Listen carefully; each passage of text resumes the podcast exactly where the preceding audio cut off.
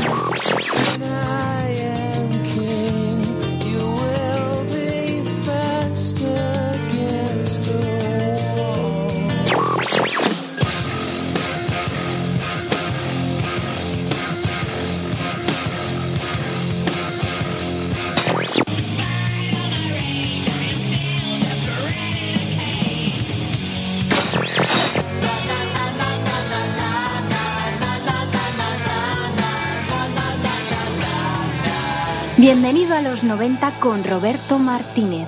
Hola, ¿qué hay? Muy buenas tardes. Sintonizas el 107.3 de la FM, jueves 24 de septiembre. Arranca Bienvenido a los 90. Con este sonido infernal que teníamos de fondo que no queríamos empezar. Ahora sí, arrancamos con Even Flow. Stone, estoy vivo, one,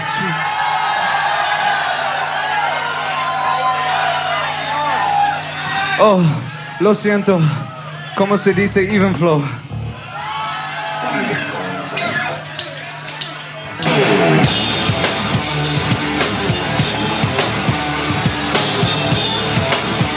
Tenéis billetes de primera clase para la sala Revolver de Madrid el 15 de febrero de 1992.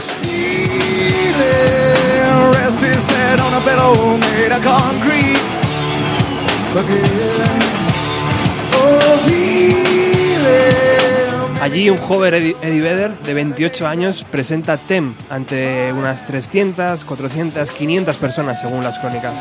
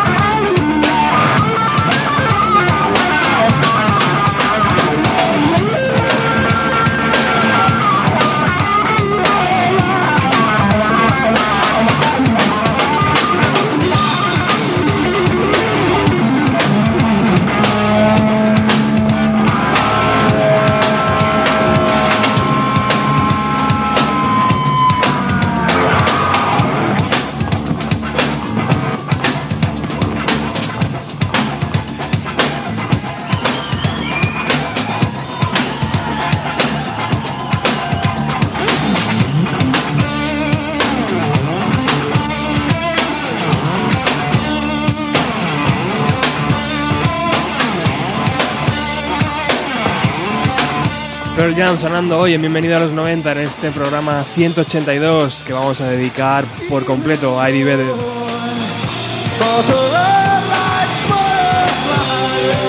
Y si tú eres uno de los afortunados que estuviste en aquella sala Revolver el día 15 de febrero de, febrero de 1992, por favor escríbenos, tenemos todas las redes sociales ya activas e incluso un número de WhatsApp por si nos quieres enviar una foto de la entrada. 625 28 96 90. 625 28 96 90.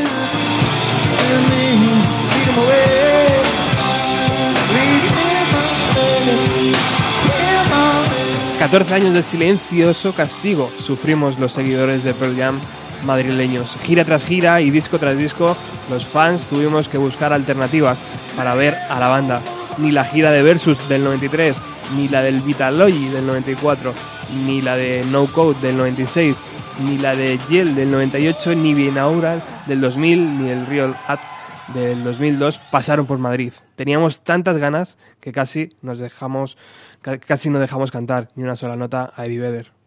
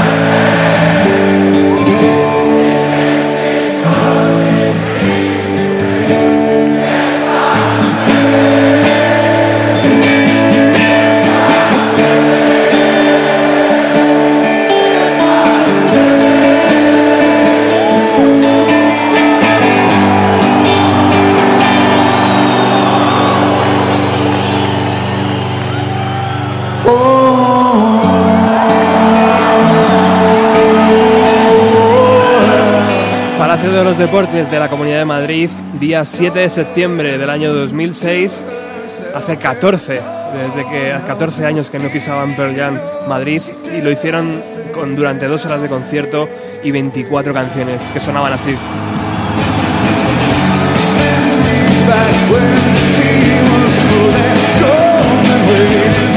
Y hoy en nuestro programa 182 nos adentramos en el universo de Pearl Jam porque posiblemente sea una de las bandas más ricas en proyectos paralelos.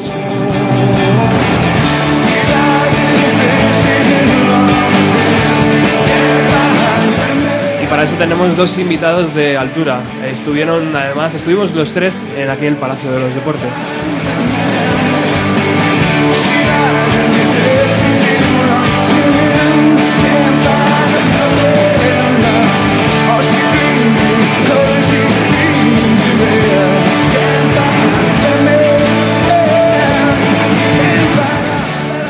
Javier Melero, buenas tardes. Muy buenas tardes. Gracias por venir a Bienvenido a los 90. A ti por invitarme. ¿Qué recuerdos tienes del Palacio? Pues eh, muchos y muy buenos, porque como tú bien decías, mucho tiempo sin venir per Jam, muchas ganas. Un castigo bastante grande, ¿no? Para los fans de aquí. Importante. Yo sí tuve amigos que subieron a Noeta cuando vinieron y se movieron. Yo no tuve la oportunidad, pero el inicio que estamos escuchando del concierto vamos, todavía se me ponen los pelos, los pelos de punta. No les dejábamos cantar. Nada. Es que, es que no lo sabíamos tan bien todo y habíamos, Todo. habíamos soñado tanto tiempo aquello. Además que sí, parecía que estaba muy ensayado, pero la verdad que fue, fue bastante, bastante intenso, por decirlo de alguna manera. Javi Taravilla, que hay buenas tardes. Muy buenas tardes, pelos de yo también, ahí me oigo, sí. Muy buenas tardes, pelos de punta, pelos de punta, yo también, impresionante, ¿eh? recordar esto y escuchar esto otra vez. Recién llegado de Nueva York, milagrosamente entraste aquel día. Aquel- eh, aquella, aquella tarde de septiembre de- Aquel, del exactamente. 2006, porque ibas sin entrada. Iba sin entrada y, y gracias a que me pagaron por hacer un trabajo para la universidad, pues tuve dinero para poder comprar la entrada en la reventa y allí estuvimos Robert y yo, no sabía que estaba Javi, Javi pues justo en este escenario, que entramos además corriendo sin ver a los teloneros porque es el momento en el que hay que aprovechar para la reventa, pues está a mejor precio y los pelos de punta y este comienzo en el cual cantamos el, el pabellón, cantamos la mitad de Betterman, pues o Betterman, eh, impresionante. Yo creo que ahí Eddie Vedder se dio cuenta de. Hostias, qué mal, ¿no? Durante Sí. 14 años no hemos venido aquí. Eh, eh, Es que además todos tenemos una historia como la que ha contado Javi. Yo recuerdo que cuando vinieron a España, venían a, a San Sebastián o a Bilbao y vinieron a Barcelona. Entonces yo recuerdo en el año 96 grabando en un VHS las imágenes que sacaron en la 2 en un telenoticias del concierto de Anoeta. y yo grabando y me lo ponía allí por las tardes en mi casa porque era verdad, porque no venían a Madrid, tío, no venían a Madrid. Debe No ser había que- forma, tío. no sé, no entendían que aquí había un público demandante, cosa que no era así, pero sí, se hicieron muy de rogar hasta que vinieron nuevamente en Madrid. Que vinieron a Madrid y solo hicieron un concierto, o sea, que podían haber hecho dos o tres, pero hubieran llenado donde hubieran ido, pero solo hicieron uno aquel día. Y bueno, vinieron el año siguiente, ¿no, Javi? Sí. El Festimat creo que Al estaba. Festimaz. Sí, la verdad que ahí también estuve y a mí me dejó un poco sabor agridulce ese, ese concierto. Ya era otra cosa, sí. Sí, era distinto. Es- ese es el famoso concierto en el que Eddie Vedder pide a un chaval que No, se suba eso- a eso- cantar a live No, y lo es, canta. eso es en el BBK. Eso Ah. es, es más reciente. Ahí Ahí, salió está- ahí estaba Javier Bardem. Bardem con él, sí. Bardem y Eddie Vedder, que creo que le dio demasiada botella ese día. Pero o sea, que seguía cantando bien el cabrón. sí, ¿eh? sí, eso, eso siempre. El tío, eso. Y ya después de aquello, Javi, han vuelto Eh, volvieron al, aquí a Madrid, ¿no? otra vez castigados, Aquí, ¿no? Seguro. Desde sí. el 2007, Desde otra vez 2007, castigado. Sí, esperemos que el año que viene. O sea, a que, ver que si. llevamos ocho años de castigo otra vez. Ocho años. Otro, bueno. Pues hasta los 14 nos quedan unos cuantos, ¿no? Hombre, no, esperemos, Por lo que, menos. esperemos que vuelvan antes. Sí, porque además era aquella época en la que obviamente los grupos tienen una vida frágil, porque bien se mueren personajes, se muere gente del grupo, o la vida de los grupos obviamente es, es muchos altibajos, y en cualquier momento se podían separar, podían desaparecer y te habías quedado sin verles. Pero no, afortunadamente han tenido una vida muy larga, muy larga y muy longeva como grupo, y pues les hemos podido seguir disfrutando, claro. Bueno, este programa, Javi, lo habíamos ideado para hacerlo, para hablar de, Eddie Vedder, para hablar de, Jeff Amen, de Stone Gossard, de Mike McReady, de Matt Cameron eh, y de un montón de gente que está alrededor, como Jack Irons y otros tipos de, de baterías que han pasado por Pearl Jam. Y queríamos hacer una especie de conjunto, ¿no? de resumen de todos los proyectos paralelos. Y nos dimos cuenta de que con Eddie Vedder teníamos para tres o cuatro programas. Total. O sea, es lo que indicas. O sea, de lo que se concibió en principio como un proyectos paralelos de Pearl Jam, pues al final Eddie y todo el resto de componentes de Pearl Jam y los que han pasado, los que están, vamos, nos hemos dado cuenta que tienen para, para dar y tomar. Entonces iremos haciendo mm, programas posteriores para que eh, juntéis, añadáis, añadáis a, a este. Y hoy, pues bueno, pues eh, había que elegir uno, así que Eddie Vedder yo creo que es el perfecto para iniciar esta, esta ruta de especiales sobre Pearl Jam.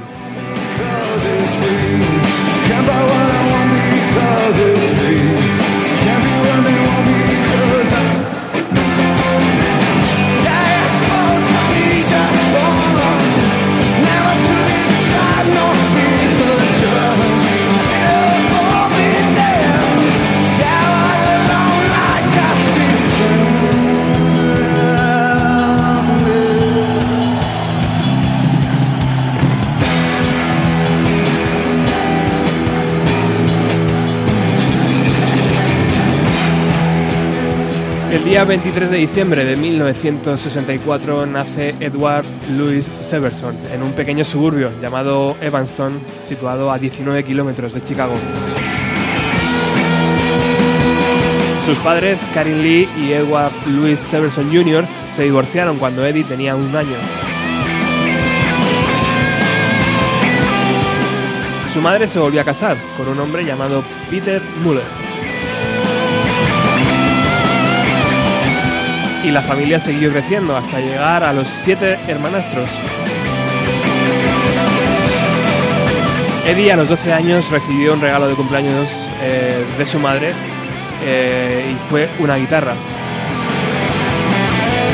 Y en aquel momento su mundo giraba alrededor del surf y alrededor de la música. Él mismo lo decía, cuando tenía 15, 16 años me sentía solo, estaba solo a excepción de la música.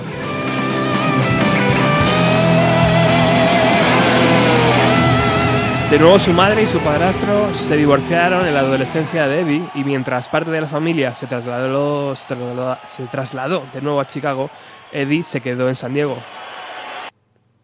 Mm. Allí descubrió que su verdadero padre era Severson, el que creía amigo de la familia y que al poco falleció.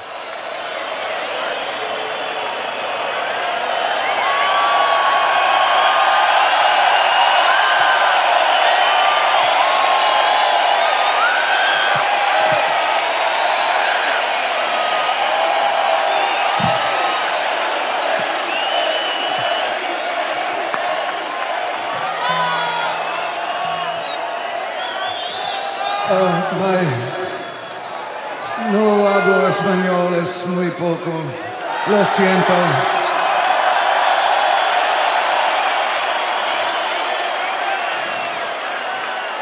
Mi corazón es grande ah, because of you.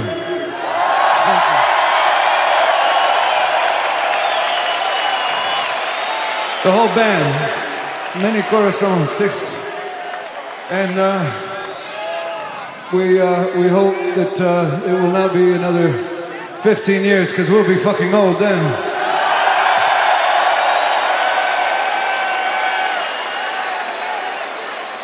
We'll still be fucking, but we'll be old.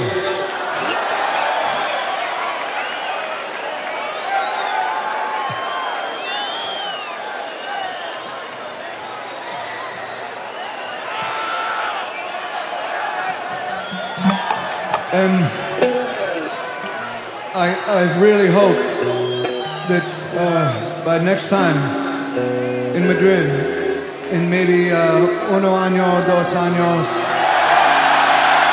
tres años,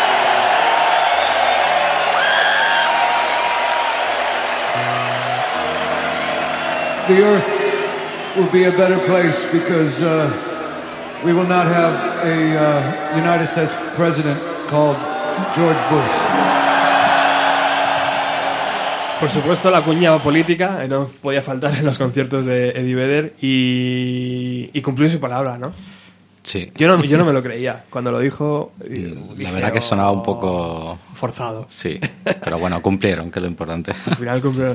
Hay, hay que recordar si me, si me- o abrimos ya el melón o todavía no abrimos el melón. Abramos. Venga, me, me lanzo yo. Es que, Lanza. es que tirando del tirando del, del tema político eh, me ha venido a la cabeza que Pearl Jam también en sus comienzos formaba parte de una plataforma en Estados Unidos que se llamaba Rock for Vote, que lo que hacían era, pues a través de la música, en este caso el rock and roll, promover a que la gente participara, porque claro, siempre se comenta que en Estados Unidos la participación es muy baja, la dejadez que hay hacia la política, y pues Pearl Jam sea igual, siempre se ha mantenido un poco ahí en la brecha en esos temas, intentando animar a que, a que la gente votara, que votaran a unos o a otros, pero que finalmente votaran, Y sobre, votaran todo, y participaran. sobre todo un público más joven, ¿no? Que Claro, es claro. El más es- pasota. Exactamente, eso es lo que ellos entendían que era donde podían hacer las bandas de música un trabajo que, por ejemplo, aquí en España no se hace. Aquí en España tienen un compromiso político manifiesto, una serie de, de ideas, ¿no? Los grupos musicales principalmente, pero no necesariamente con el, con el derecho al voto, ¿no? Incluso muchas veces se llama a que no votes, etcétera, etcétera. En este caso no. El caso de Estados Unidos es un caso muy distinto. Bueno, Vedder eh, compaginó varios mm, trabajos, ninguno de ellos eh, grandes trabajos y siguió escuchando muchísima música. Yo tengo aquí unas influencias que van desde los Jackson Five, eh, Five pasando por los Beatles, los Who, los Ramones, los Pixies, Stone Waits, eh, los Talking Heads, eh, Sonny Youth, Fugazi, Soundgarden y un montón de bandas que le fueron haciendo eh, esa formación musical y empezó a participar en varias bandas. Eh, tenemos por aquí varios nombres, por ejemplo, una que se llamaba eh, Surf and Destroy, luego tenía otra llamada Indian, Indian Style o otra llamada The Bats, que la traducción yo creo que es como los culos, ¿no? o, o las colillas o algo así. Bueno, y eh, en esta Indian, Indian Style que vamos a escuchar ahora a continuación, eh, tocaba junto a Brad Will, que fue eh, el posterior batería de Race Against the Machine y de Audio Slave. Vamos a escuchar esta canción que se llama Smooth Talking de Indian Style para, que, para hacernos una idea de cómo sonaba Eddie Vedder mucho antes de ser hiper famoso. Okay.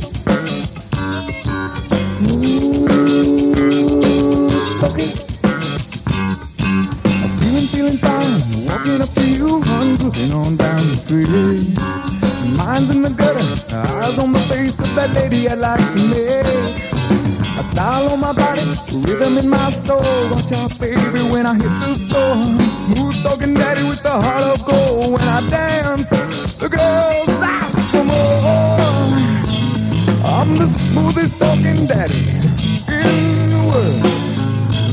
I'll talk smooth for you, little girl. Oh, believe you me, there's nothing like today. Oh, what you say? Yeah. Oh, what you say, baby? Ooh, the moment it approaches me, I help you decide what you'd like to reveal to me. No need to be nervous. I could set you free with the smooth in my move, the magic in my hand, sun and moon. Baby, once you been here, smooth talking daddy with the heart of gold. When I breathe, the girls bleed. Oh, more. I'm the smoothest talking daddy in the whole wide world. I'll talk smooth for you, little girl. Oh, believe me, there's nothing I could say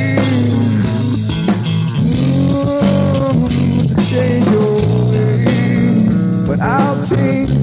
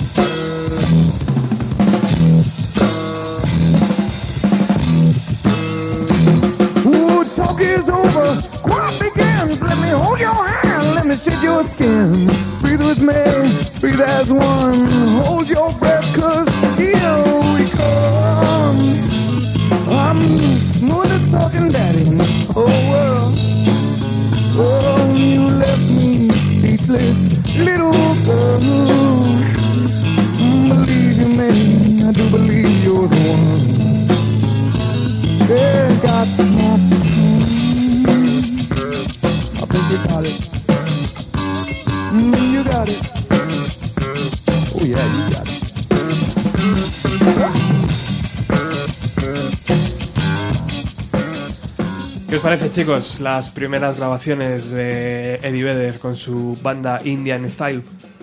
Bueno, muy alejadas a, a lo que ha hecho posteriormente, tanto con Pearl Jam como de manera individual. Un sonido muy asincopado, muy... Esto indica que en aquel grupo el que partía el bacalao era el batería, y luego se fue a los Reggae de Machine a seguir haciendo una cosa parecida, Sí. y no en este caso cantante que ahí ni pinchaba ni cortaba, porque no es su estilo. Ese estilo sincopado, justo Sí. de tipo funk, muy de Reggae de Machine y que nada tiene que ver. Si no fuera por la voz de Eddie Vedder, de ninguna manera te imaginarías que tiene algo que ver con ellos. Pero fíjate que la voz eh, ya suena mucho a Eddie Vedder, Sí, ¿no? sí, sí, Sí, es su voz, voz. es esa voz de Es su voz. inconfundible, ¿no? Sí, sí. Totalmente. Bueno, vamos a seguir escuchando este tipo de bandas que a mí me parecen muy interesantes. Vamos con la siguiente que se llama The Boots eh, o The Bats, que yo creo que la traducción es los culos. Lo he leído en algún lado, no sé si es Sí. correcta o no, sino que nos escriban y nos comenten. Vamos a escuchar una canción que se llama Plenty of Time.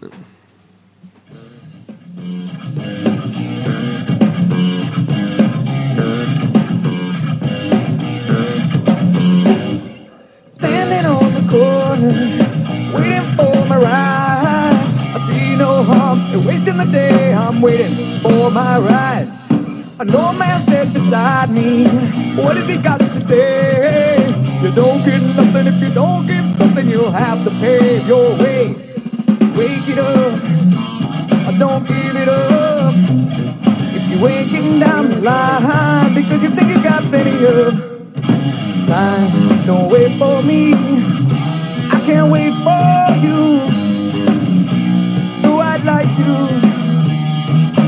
Life will pass us by.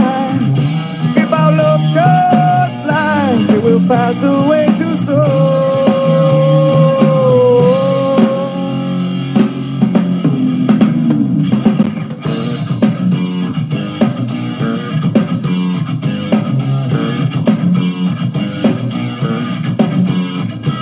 I'm pressing my last forever. Forever's only in your clock beckons. My heartbeat seconds, my emotion. I lost the truth. A wishing will get you nowhere. A working will always be. Love is the top. The time's quite hard and I can't get off today. Wake it up, but don't give it up.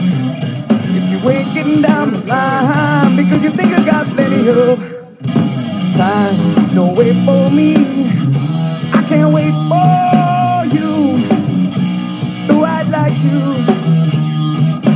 Life will pass us by.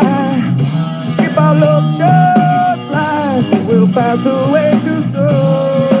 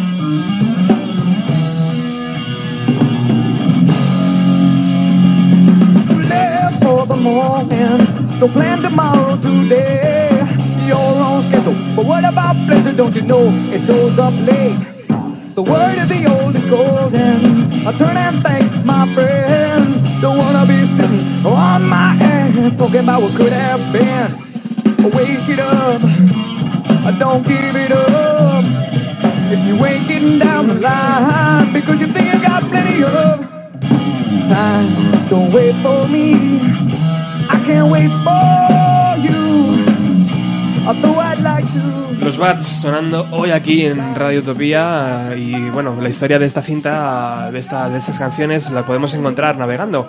Dicen que se encontraron en, una vieja, en un viejo garaje de Montana, una cassette donde se podía leer. Esta es la primera maqueta de los Bats. Deberías vernos en directo. Hablamos, hablamos, Eddie Vedder y el número de teléfono. Imagino que el propio Eddie Vedder se la regaló a, a alguien eh, y bueno, pues acabó en un garaje de Montana, allí perdida, y que luego se subastó a través de eBay. Bueno, seguimos aquí en Radio Utopía, hoy hablando del universo Eddie Vedder, que es muy amplio, como podéis estar viendo, antes de, de ser hiper famoso. Eh, el propio Eddie Vedder grabó todas las pistas musicales que vamos a poder escuchar a continuación en una mm, cassette también llamada Summer Demo del año 1988. La canción se llama Believe You Me. People walking, people running,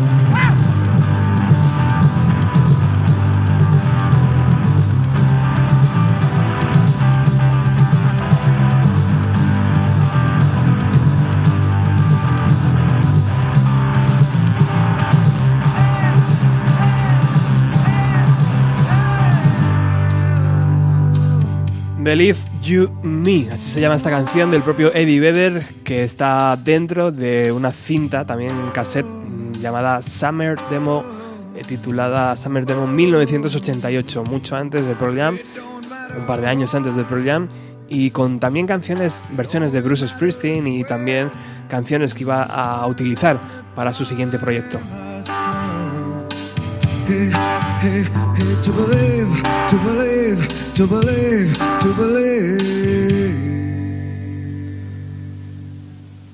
Hasta este momento, eh, compañeros, no, no hemos visto nada que sobresalga de lo habitual, ¿no? O sea, no estamos, estamos ante un gran, gran- una gran voz, ¿no? Un gran cantante, pero bueno, las melodías que hace, las composiciones tampoco sobresalen, ¿no? de- del resto. Sí, o sea, se ve que sí se ve que es una persona inquieta, seguramente, eh, eh, autodidacta, se nota que tocaría Sí. muchos palos y, esperamos, sí, ahora, digamos que aquí es donde empieza de verdad el, el, el embrión o el génesis de, de no de Pearl Jam, que indirectamente, pero sí de lo que conocemos de la carrera de Eddie Vedder. Aquí, cono- a- aquí empieza un poco la, la parte más conocida ¿no? de, de Sí. Eddie Vedder a partir de este momento eh, que, que ahora nos va a contar Javi. Eh, No, no, yo quería hablar sobre esto que había preguntado. Vamos a ello.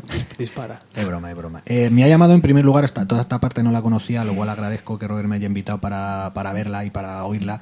Me ha llamado la atención el primer el nombre del primer grupo que se llama Surf and Destroy, que a lo mejor es continuación de aquella canción de Metallica, que es el Seek and Destroy, además creo que es de los años 80 y pico. Entonces probablemente en lugar de Seek and Destroy que decía Metallica, pues ellos respondían con un Surf and Destroy, porque muchos de los grupos se responden entre ellos, las canciones, los nombres se responden entre ellos, ¿no? Y luego la, la canción que has puesto de, de los culos de, de Bats, es verdad que es una voz, pero claro, lo que, lo que yo veo ya muy presente es ese estilo de hacer música con una secuencia de guitarra muy repetitiva, que lo que hace es un- una melodía repetitiva, repetitiva, repetitiva, sobre la cual mete un estribillo y unas canciones, una letra de Eddie Vedder que la unta. Yo siempre digo que lo que hace Eddie Vedder con la voz y con sus canciones es untar las canciones. No sé si alguna vez habéis intentado cantar las canciones de Pearl Jam.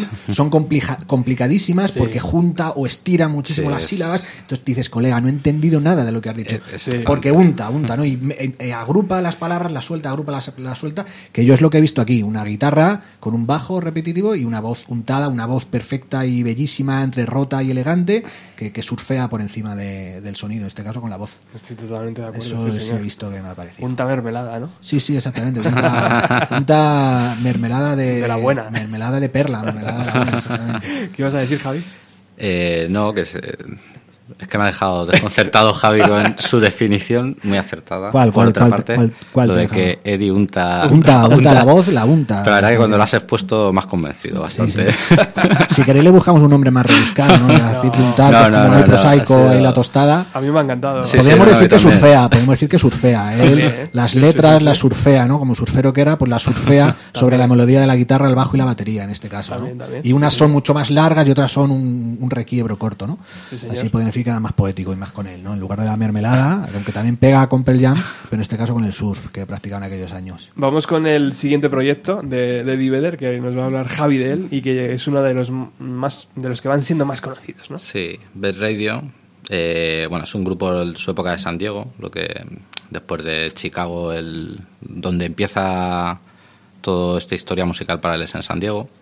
Y ahí pues se une, hay un grupo, Bad Radio, eh, del 86 al 90, y cuando su cantante deja el grupo, Kate Booth, Ujú. ahí la primera coincidencia con luego Andrew Wood, eh, pues entra, entra Eddie Vedder. Era un grupo que originalmente sus influencias eran Duran Duran, o sea, otra vez volvemos al funk rock y demás, pero lo que sí lo que sí, sí se ve que cuando entra, entra Eddie cambia un poco más, eh, influencias mucho más, más rock, sobre todo decían Red Hot Chili Pepper, y sobre todo es curioso que la canción que creo que vas a poner ahora, Better Man, que la conocemos todos por Pearl Jam, ya pertenecía a su etapa con esta formación. Esta canción se grabó en 1988 y no salió en la discografía de Pearl Jam hasta el 93, ¿no? Sí, El año 93. correcto. Vamos a escucharla, es muy interesante.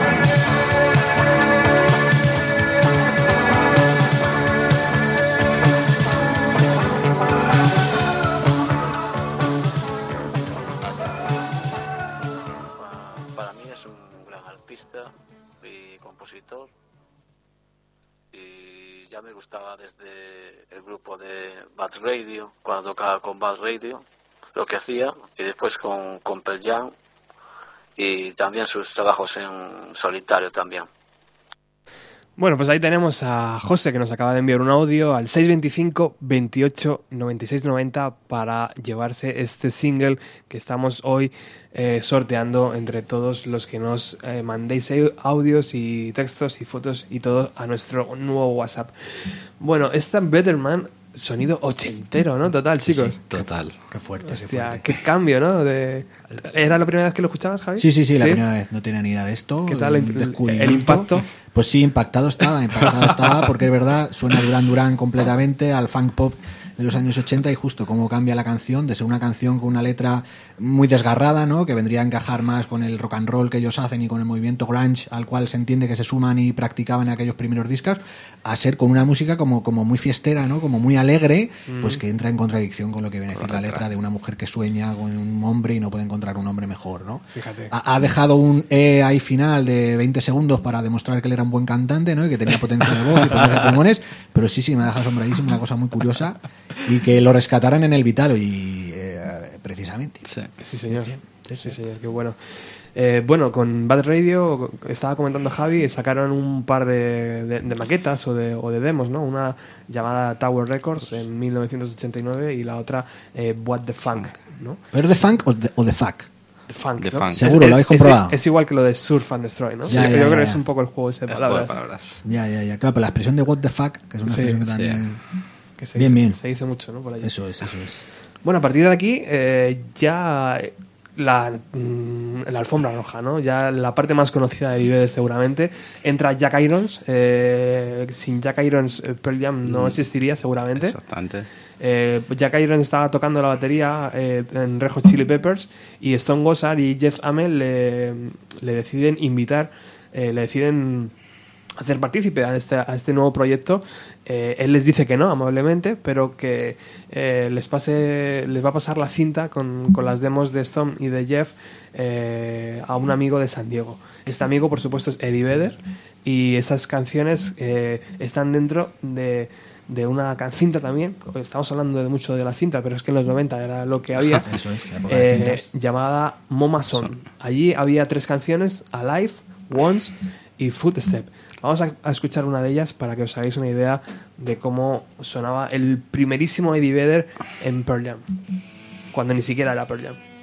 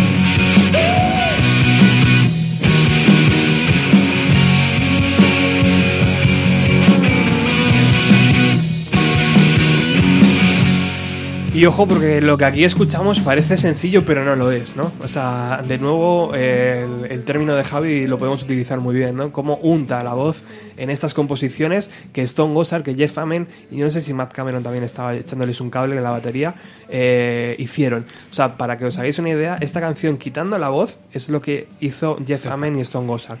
De repente le llega esta cinta a, a Eddie Vedder y él pone la voz tal y como la conocemos hoy ya.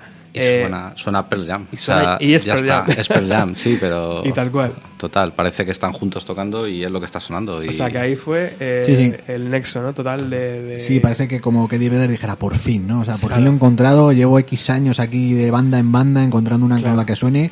Hostia, esta gente que, que sí que encajamos y que sí que hay química y ya lo vemos. Bueno, total. Ya lo vemos, ya la lo cinta mm, vuela de nuevo desde, desde San Diego a Seattle al apartamento de Jeff Amen. De, lo escucha el bueno de, de Jeff Amen y dice: ¡Hostias! Llama rápidamente a Stone Gossard y, tío, vente para acá que vamos a escuchar lo, lo que este colgado nos acaba de enviar.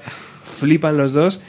Y yo creo que la historia también un poco se inicia ahí. Eh, vuela a Seattle, eh, por primera vez en su vida, yo creo, Eddie Sí. Vedder eh, a una ciudad que yo creo que él pensaba que no iba a estar mucho tiempo y que al final se ha convertido en su, en su hogar, ¿no? y, y la historia de esta banda arranca.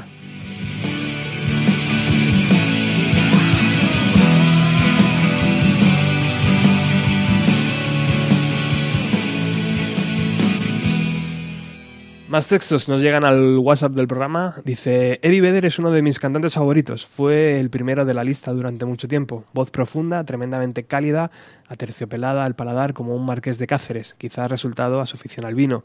Un colgado que soñó con tirarse desde las alturas al público mayoritario y a la vez de culto. Una voz que muchos creíamos poder imitar, pero que, siendo honestos, resulta inalcanzable. Icono de una generación, puede que sea la voz que más, me- que más haya escuchado en mi vida. Immortality no es mi canción favorita, pero su palabra define lo que es Pearl Jam y lo que es la música en sí misma para mí. Bueno, pues ahí está el comentario de... Qué bueno, qué bueno. Sí, ¿verdad? Sí, sí, felicitémosle. Yo solo le digo, eh, solo hay un, un- un apunte. Hay una voz, yo rastreando solo he encontrado una voz un poco similar a la de Vedder, que es la de, de Creed. Hay un grupo que se llama Creed, si Ujú, quiere sí. el oyente que la busque y que navegue, tiene un cantante, la voz que tiene un tono muy, muy, muy parecido a la voz de Eddie Vedder. Y si hay un poco de ruido en la habitación, incluso puedes pensar que es él si te la pones así de fondo. Y sí, o sea, es inimitable, pero bueno, ha habido gente, ha habido gente que lo ha hecho y que casi lo ha conseguido. Al principio no recuerdo los- las bromas en la MTV cuando salió Pearl Jam, que todos les, les imitaban, ¿no? Con esa, con ese Sí. estilo de, de cantar. Sí, sí, sí. Eh, bueno, ya tenemos a Eddie Vedder en Seattle, Javi. Eh, ¿Qué pasa a continuación? ¿Conoce al resto de sus futuros eh, miembros y compañeros? Eh, justo cuando Stone... eh, tenemos que hablar un poco también Sí, ¿no? de- del, proyecto de Stone de dónde venían ellos. Exactamente, yo creo que ahí es el, el- el- digamos que el origen de Pearl Jam de los que acabamos de comentar, ¿no? Y del el inicio de lo que decías tú, alfombra roja ya la fama. Pero el hecho importante, digamos, el desencadenante de todo esto es la muerte de Andrew Wood. Andrew Wood es el cantante de Mother Love Bone, que era un grupo que compartía con Gossard y, y Jeff. Y era distinta la música que hacían, más tipo glam rock, pero digamos que eran pues un poco lo que despuntaba en aquel momento Sí, y sí. la proyección estaba claro que iba a ser, vamos, un gran grupo. Sí.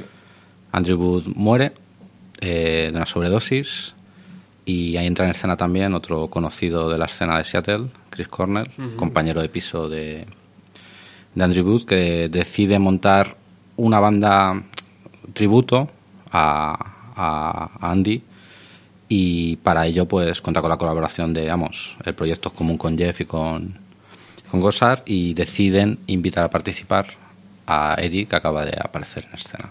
Y no te creas que el chaval se, se echa No. para atrás.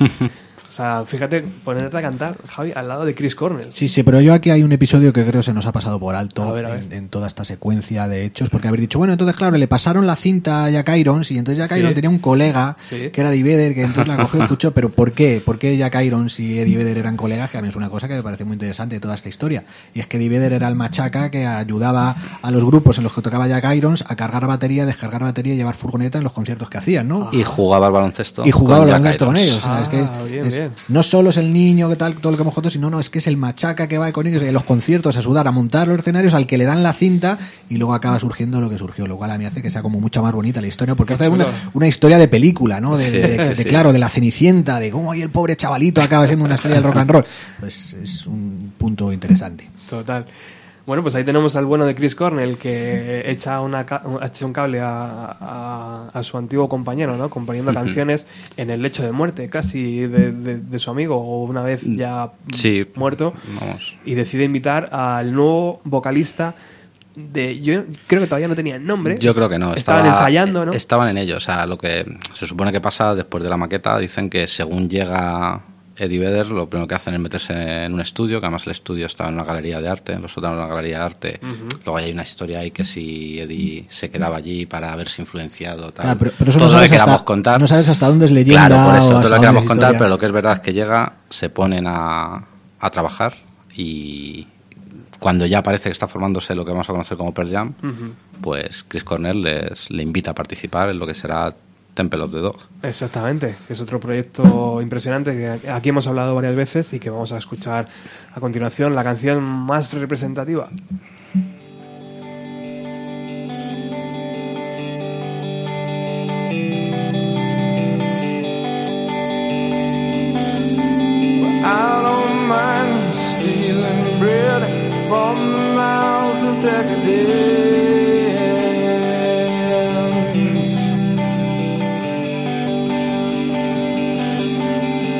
Can't feed on the powerless when my cup's already overfilled.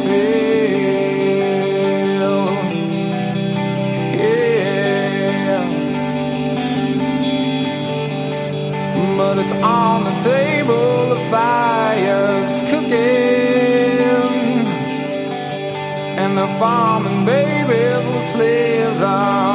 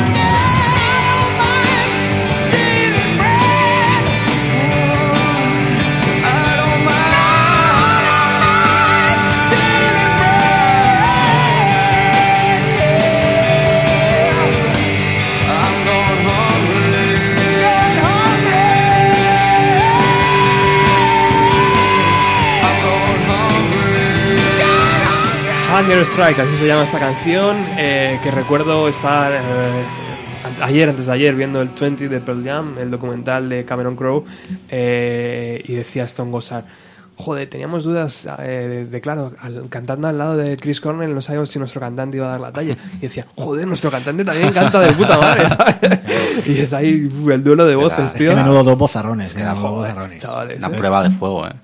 Total. Además, Lo de Chris Cornell es que es increíble, Sí, o sea, sí, es una voz que es- agüita cuando Sí, le escucho, sí, eh, sí, impresionante sí. este tipo y al lado de Divider, pues muy bien, Chris- y ten content. Chris Cornell me tiene enfadado, tío. Ah, sí, ¿por qué? El disco que ha sacado Mm. Caca de la Vaca. ya. Pero bueno, eso para otro programa. y el 20 de Pearl Jam que estábamos hablando aquí a micro cerrado también, ¿eh? Caca de la. Vaca, tío. O sea, estábamos hablando de que la parte primera nos gusta mucho, a Mm. los tres nos gusta mucho, pero que luego parece que les entran las prisas de editarlo. Venga, venga, venga, que dure solo Y- hora y media y... y se acaba. Sí. Y muy mal, tío. Ahí se puede sacar pues más, más material. Fíjate la, la cantidad de grabaciones que habrá del Vitalogy, tío, del No Code, tío, ese cambio de, de- tan radical en el grupo, ¿no? Esos tíos se podía haber hablado mucho mejor. Es que- y total. no sé, tío. Claro, Son- pero ha- hablábamos que hasta dónde tiene que ser un producto, entonces como hay que empaquetarlo como producto, pues ha de tener unas características, unas dimensiones y una duración determinada Claro, sí. para el consumo masivo y eh, a lo mejor han estado interesados en su creación y han estado muy Sí. detrás de ellos o no. Pues yo creo que una de las cosas que ha sabido hacer muy bien Pearl Jam es mantener ese equilibrio, ¿no? Entre lo masivo y mayoritario, pero al mismo tiempo lo cuidado, lo artesanal, el detalle, Sí. ¿no? Yo creo que eso lo han trabajado muy bien y es verdad que en este DVD no pinta, no pinta Nada, que haya ocurrido eh, esto. La primera, primera media hora. La primera media hora me parece Sí, sí, sí. muy interesante. Está mucho mejor incluso el libro que sacaron, Que el, que es bastante Sí, tocho y tal, y que mola bastante, porque viene muy gráfico. Y que a mí también se me hace corto, porque me pongo a leer muchas cosas para el programa, muchas cosas del libro, y digo, joder, aquí tiene que haber más. Pero bueno, sí. Eso también lo hablamos en otro programa. Eh, bueno, pues Temple of the Dog, ¿no? Un, un pedazo de disco también. eh, grandes composiciones de, de gente jo- muy joven eh, con, con una marca detrás sacando discos, que para aquel entonces se, apostaba por, por hacer música. Sí. Y, y Chris Cornell ayudando a sus viejos amigos y honrando la memoria de, de su colega fallecido. Bueno, de aquí inicia la carrera de Pearl Jam con el TEM, con el Eso es. Versus y con el Vitalogy. Que, que sabéis que juegan y coquetean con mantener el grupo, el nombre del grupo como Temple of the Dog y no pasar a Pearl Jam. ¿Ah, sí? Juegan también con la idea de que el grupo se llamara Five versus One, que es por eso por lo que el segundo disco se llama Versus, porque hicieron el Sí. Five y el One, y la mano, ¿no? Que sale porque son cinco dedos contra una mano. Y bueno, pero finalmente se decantan por el, por el Pearl Jam, porque además hay una historia de la abuela de Eddie Vedder, ¿no? Sí, la- Que hacía, hacía una mermelada con era- peyote, sí, su, su abuelo, era, era era, indio. indio mexicano con ascendencia mexicana y hacía una mermelada con peyote, ¿no? O algo así. Sí. Y entonces Eddie Vedder se acuerda de la mermelada de su abuela y de ahí viene el Jam, de Pearl Jam, y el Pearl no recuerdo dónde viene. Si Del nombre de la abuela. Del nombre de la abuela, la abuela se llamaba Pearl. Ah, pues mira, pero vamos, joder, el nombre, no el nombre original, el, la- el primer nombre que tiene Pearl Jam es Mookie Blaylock, Ajá, base de los que es un jugador, Hawks. exactamente, Correcto, y la historia, la gente dice, no, es que era su jugador preferido. La historia, vamos, yo creo que la historia de verdad es que tuvieron que poner algo en la cinta que habían grabado con la maqueta. Claro. Y cogieron un cromo que había por ahí. Claro. que era es verdad, es verdad, es verdad, es verdad, aquella de ahí- anécdota. Que eso no lo hemos comentado, hemos hablado de Eddie Vedder surfero, pero también parece ser que era un tipo muy viciado al baloncesto y que le encantaba Mm. baloncesto. Tal es, como esto que dice Javi, que es verdad que el nombre que le pusieron al, al grupo primeramente Ah, era el nombre de un, de un jugador de baloncesto de la NBA, que es el que le molaba o le salió en el cromo aquel día de Vedder, Sí. cuando tenía que escribir el nombre, ¿no? Sí, sí. Luego le hubo problemas con él. Vamos, Ten, el, nombre del primer disco Ten es por el número que lleva la camiseta Blay- Ah, ves, ves, ves, ves, ves. Qué bueno. Pero bueno, eso, Crónica en Rosa. Muy bien, muy bien, muy bien. Bueno, se cierra la primera parte de la carrera de Pearl Jam con estos tres LPs bastante intensos, llenos de buenas canciones. Yo creo que tres, Para mí- tres LPs que puedes escuchar a día de hoy perfectamente, Sí, sí, sí. que siguen con una vital- vitalidad vigentes. infinita, eh, pero tensiones, un poco tensiones internas. eh, la fama mundial, también la épica batalla de, contra Ticketmaster y también un poco la muerte de Kurt Cobain, ¿no? Sí. Eh, hacen que haya ahí un, un ambiente raro en Seattle, ¿no? Claro, es que yo creo que son demasiadas cosas, hay que ponerlas en contexto todas, es decir, eh, estamos hablando de, de gente que estaba compartiendo pisos, currando en lo que le salía, eh, haciendo esfuerzo por salir adelante con la música y de repente, ¡pum! Todos los O sea, medios. Todos los medios. Hay que pensar que la MTV, como la conocemos ahora, no es la MTV de los 90. O sea, la MTV de los 90 es un canal dedicado prácticamente a este movimiento. eh, portadas de, de prensa a nivel est- eh, estadounidense, mundial. O sea, pasan de, de la nada al todo en, Claro. en tres años, cuatro años. Claro, claro. Eso hay que saber digerirlo. Claro, y Kurt Cobain, Kurt Cobain Cobain. fallece, entonces rápidamente la industria, o en este caso la cultura del momento, pide un recambio, ¿no? Tiene que haber alguien que venga a ocupar, y es Claro. un poco, se entendía que Pearl Jam tenía que venir a ocupar este espacio que había dejado Nirvana y que había dejado Kurt Cobain, al cual pues ellos se niegan y demás, pero bueno, intentan resistir ahí la- las tensiones, que, que como bien cuenta Javi es lo que ocurría, que ocurría en aquella época, que es que se convirtieron en, en famosos casi mundialmente, o al menos en Estados Unidos, que ya es como serlo mundialmente, eh, pues en muy poquito tiempo. En muy For- poquito tiempo. portada del Time. eh, además, la primera historia que comentábamos antes sobre Record, intentar enfrentar a Kurt con, con Eddie, o sea, intentar asimilarlo un poco al fenómeno groupie de ahora, de que si te gusta uno, te gusta otro, o sea, Sí. muy distinto a lo que, a lo que ellos querían. Sí, sí, sí. Además no solo es música, sino que comienzan un movimiento cultural con un nombre determinado, con un modo de vestir, etcétera, etcétera. Entonces, claro, la tensión pues sería... Eso sería estaba mucho. muy bien recogido en el documental, no me sale el nombre ahora, ¿cómo se llama? Lo diré. ¿Qué documental? el documental del todo lo que estamos comentando ahora de cómo pasan a ser iconos de 20? la moda no eh, ahora cuando me salga lo digo porque Yo, yo recuerdo de, de esta época eh, haber leído en algún sitio una declaración de Diveder donde decía lo verdaderamente punky en este momento no es llevar una cresta con muchos colores, una chupa muy molona con imperdibles, sino ser capaz de ser dueño de tu destino, ¿no? O sea, frente, claro, que nuevamente el oleaje ¿no? de la industria y la presión que te conviertes en, en estrella mundial, eh, espera, espera, que no es esto lo que quiero hacer, que mi música es de otro estilo, que mis emociones son de otro estilo, que mi estética Claro. es de otro estilo, Pero y es hay que- que intentar ser dueño de, sus- de tus, de tu, en este caso, de tu destino. Eh, No porque seas los Sex Pistols necesariamente vas a ser muy independiente, muy alternativo, puede ser un producto, obviamente, puede ser un cliché comercial perfectamente, ¿no? Yo creo que eso esto es lo, algo a lo que Pearl Jam siempre se han intentado en resistir y yo creo que han conseguido eh, medianamente bien Lo que- relacionarse con ello. Lo que pasa, Javi, que Pearl Jam, eh, Eddie Vedder tenía 28 30 años Ajá. cuando decía estas palabras. Estaba haciendo música para chavales de 15. Sí, sí, ¿eh? sí. O sea, Sí, sí. que era una cosa también complicada. Sí, sí, sí. Eh, jugar con todo Sí, eso. claro. documental hype Hype, muy bueno, muy bueno. Sí, señor. Bueno, entre todo esto, entre el versus Vitalogy, eh, mm, eh, Eddie Vedder hace su primera colaboración y lo va a hacer con una banda que también en aquel año 1993 era muy, muy conocida. Estamos hablando de Bad Religion.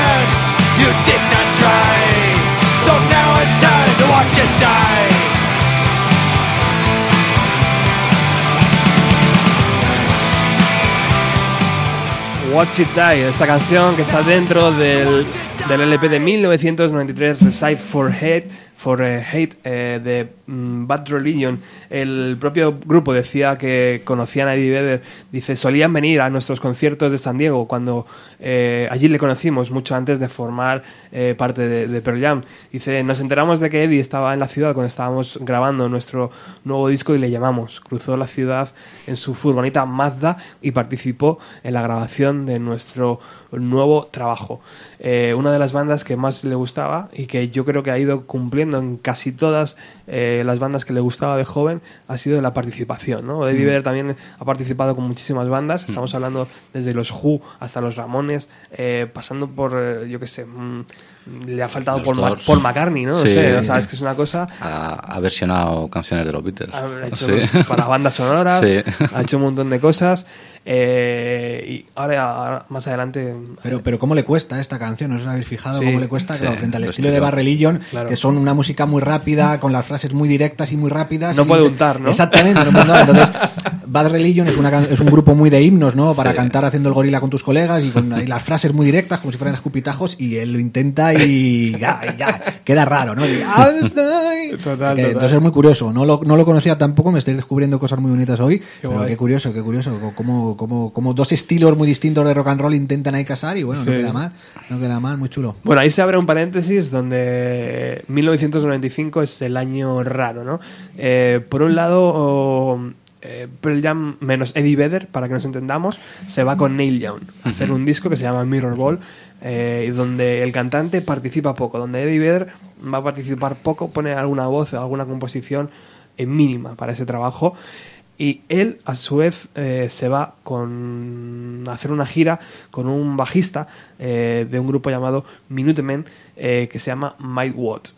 Este, este LP, que ya hemos hablado aquí en Bienvenido a los 90 de él, es una pasada porque también cuenta con la colaboración de unos jovencísimos Foo Fighters que estaban por aquel momento arrancando. Eh, y se van de gira todos juntos. Foo Fighters, Mike Watt, Eddie Vedder y una banda también eh, joven de Seattle que se llama Overcraft que ahí más adelante vamos a hablar de ellos. En este disco de Mike Watt hace una participación vocal Eddie Vedder en esta canción llamada Against, Against the 70s.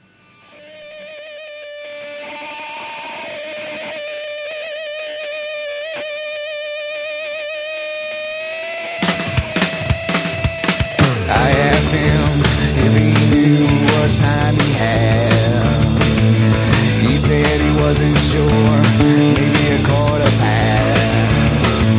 The kids of today should defend themselves against the 70s. I peered in his eyes as we stood in line just to have a look. But the pages I found looked like an unbound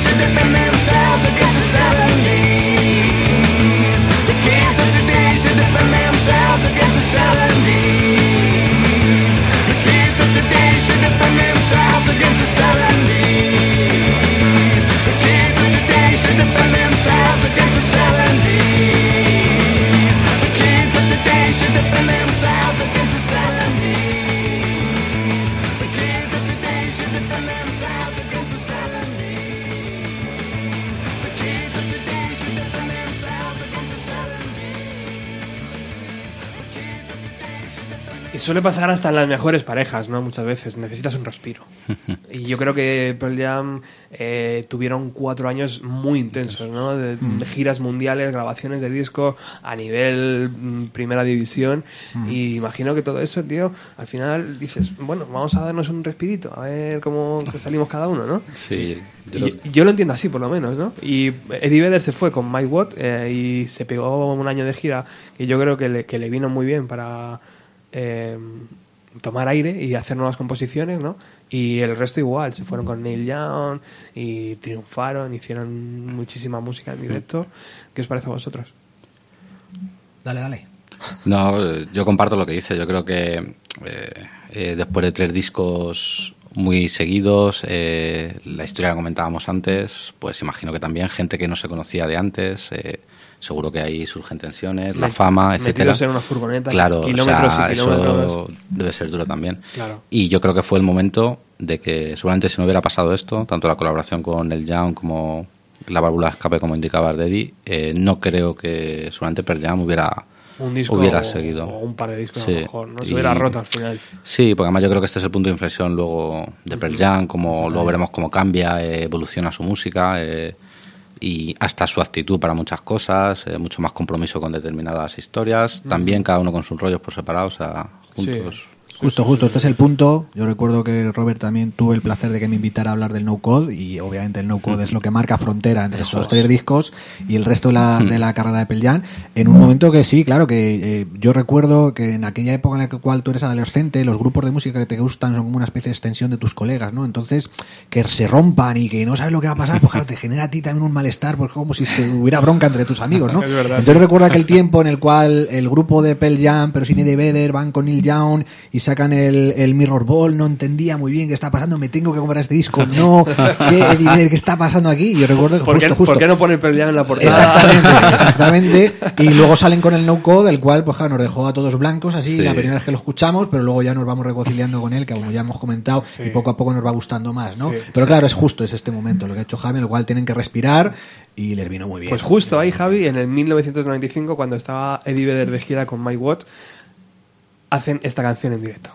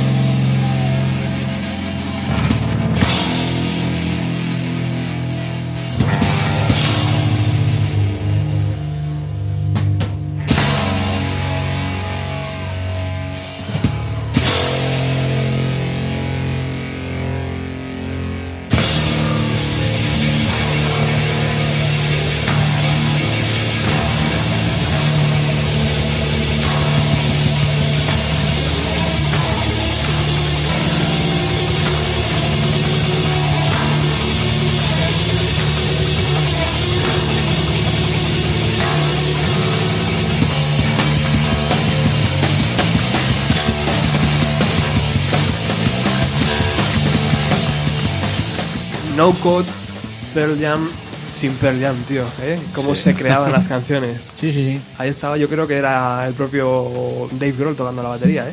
Ayudando. Increíble, tío. Muy bueno, muy bueno. Y qué grande aquel disco, ¿eh? ¿Cuál? No Code. Ah, sí, Sí, claro, claro. por supuesto. Eh, bueno, junto. Nos, nos come el tiempo. He visto el reloj ahora mismo Sí. y me ha sorprendido, tío. He dicho, hostia, ¿cómo puede ser? Bueno, esta, esta es la radio. Eh, junto a, a Mike Watt, junto a Foo Fighters, eh, estaba girando otra banda que se llamaba Overcraft.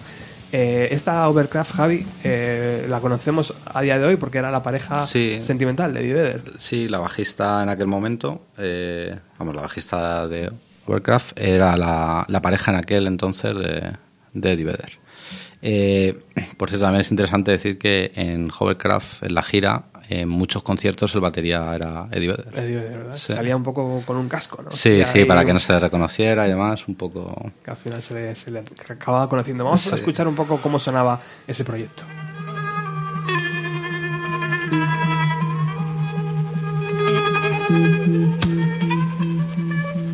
And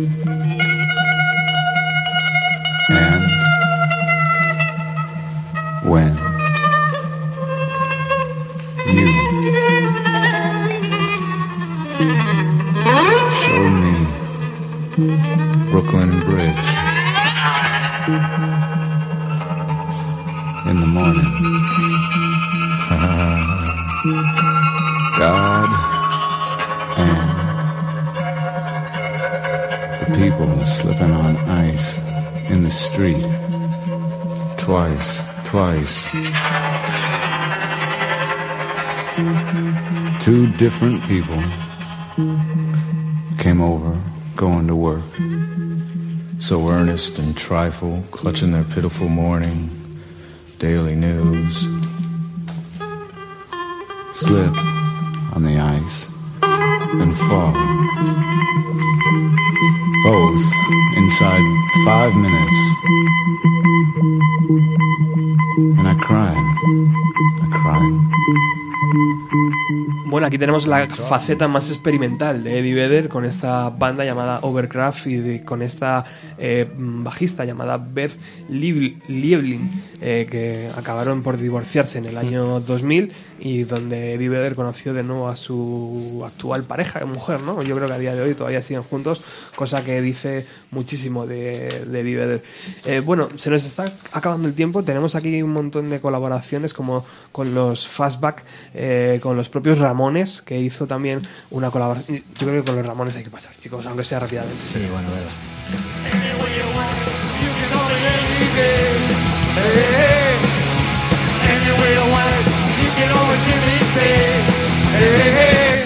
It's alright, it's alright, it's alright, it's alright, it's alright, it's alright, it's alright. So any way you want it, that's the way it should be. If there ain't no money, you don't want a diamond ring. Hey, you say you want my love more than any other thing. Hey, it's alright, it's alright, it's alright, it's alright,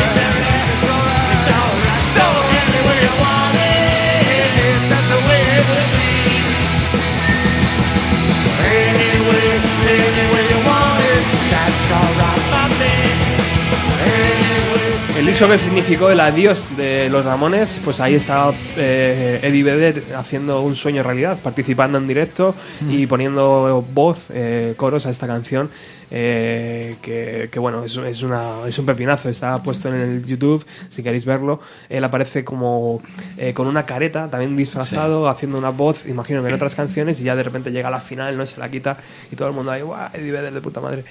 Eh, y seguimos, vamos a seguir. Vamos a hacer un poco el remix rápido.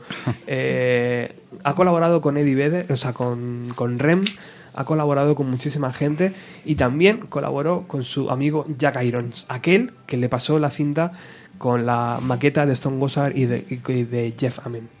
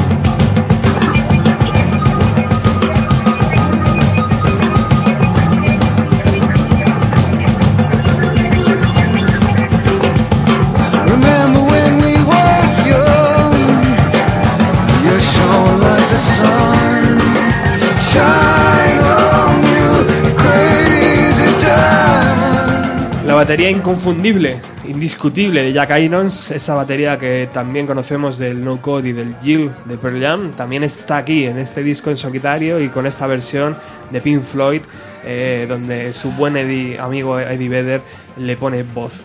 Eh, seguimos en el programa. También tenemos que escuchar, por supuesto, las últimas. eh, la- bueno, el primer disco en verdad, en solitario de Eddie Vedder, que es para la banda sonora de Into the Wild.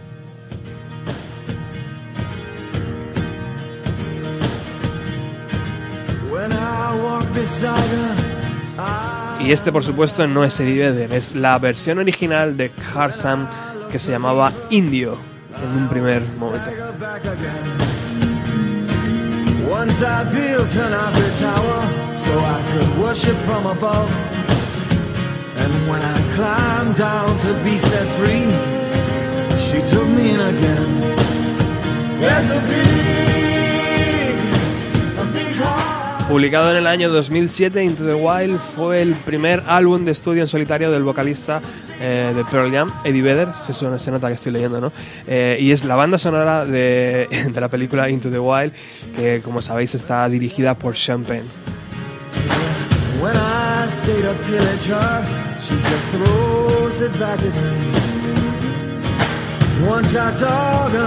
Dicen que el propio Vedder, tras ver unas de las imágenes más duras de la película, se encerró y empezó a componer.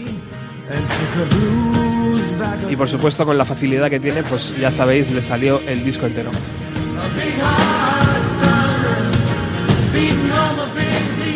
Después de eso, Javi, llegó el, el Ukelele Song, Ukelele Songs. eh, que 2011. como bien su nombre indica, son canciones con ukelele, también Sí. muy facilitas de escuchar. Sí, lo que pasa que eh, muy alejado a lo que nos tiene acostumbrados, incluso hasta la banda sonora Into the Wild, pues con, cargada de mucho más de mensaje. eh, eh, las melodías incluso pueden sonar a épocas anteriores, pero bueno, que le son, entiendo, entiendo que era su vena creativa, ¿no? Y había que sacarlo.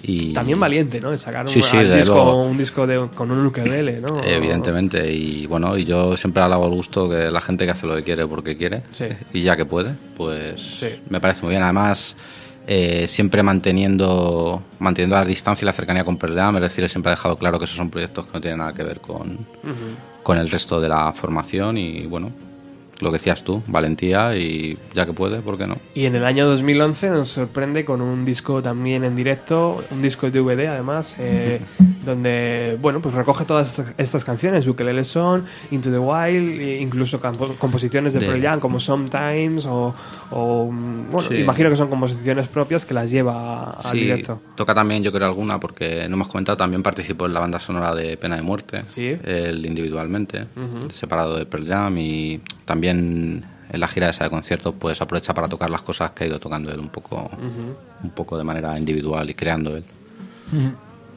¿Qué te parece, Javi? Eh, pues muy bien, muy interesante. ¿Qué quieres que te diga? No, hemos- no hemos hablado, no hemos hablado de la estética de las canciones de Diveder, pero bueno, otro día podemos hablar más largo y tendido con ello. ¿no? La- la- De la ul- ello, perdón. Lo último que, que he visto de Eddie Vedder es una composición que ha hecho con Harper, que es su hija, Sí. Que es Sí. súper Sí. emocionante porque dice que su padre, el Harper, su hija, le, le pidió hacer una canción juntos eh, y le dijo, estoy trabajando en, en una banda sonora eh, para Cameron Crowe de una película que se llama Aloha, ¿quieres que hagamos una canción? Y le dijo que sí y sacó el ukelele, ¿no? Y le dijo, ojo papi, otra canción con el ukelele. dijo, hombre, se llama Aloha, ¿qué quieres que hagamos? La tengo aquí, vamos a escucharlo porque me parece, me parece interesante eh, saber cómo, cómo...